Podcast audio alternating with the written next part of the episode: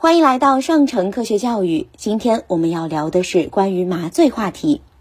麻醉会伤害大脑吗？局麻真的会比全麻更好吗？全麻是全身麻醉的简称。全麻时，麻醉药物通过不同的给药方式进入人体，作用于中枢神经系统，也就是我们的大脑。局麻及局部麻醉就是使身体的一个部位或者局部区域失去感觉，但是患者还是有意识的。很多人会担心全麻的安全性，特别是全麻后小孩的脑子会不会变笨？但实际上，现代麻醉学经过逾百年的发展，研发了各类精密麻醉仪器和许多新型短效的麻醉药物，代谢快速无残留，加上麻醉医生越来越系统规范化的培训。临床麻醉的安全性已经得到极大的提高。近几年，国内术中麻醉死亡率降到十万分之一以下，在大型三甲医院里，这一发生率甚至更低。通常情况下，全麻药物在体内数天甚至数小时就会被代谢完全，难以对我们大脑带来持续性的影响。然而，大数据显示，三岁以下小孩存在“三三三”原则。即三岁以下儿童进行过三次以上手术，每次手术时长大于三小时，可能会影响小儿的记忆及认知。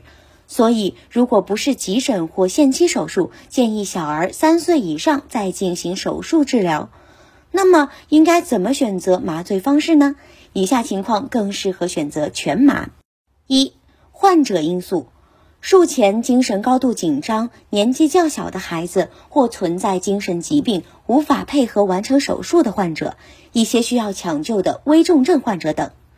二、手术因素：大型手术如神经外科、心胸外科等循环波动剧烈的手术；腹腔镜手术，手术时间长、需要特殊体位等患者清醒时难以耐受的手术等。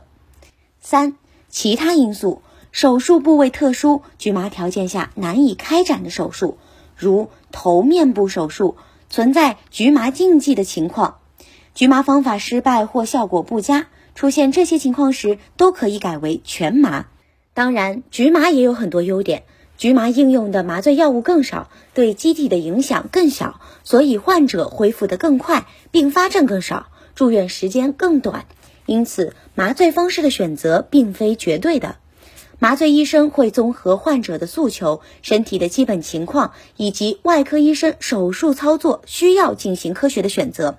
更多科学知识尽在科普中国，欢迎下载科普中国 APP，获取更多有趣有料的科学知识。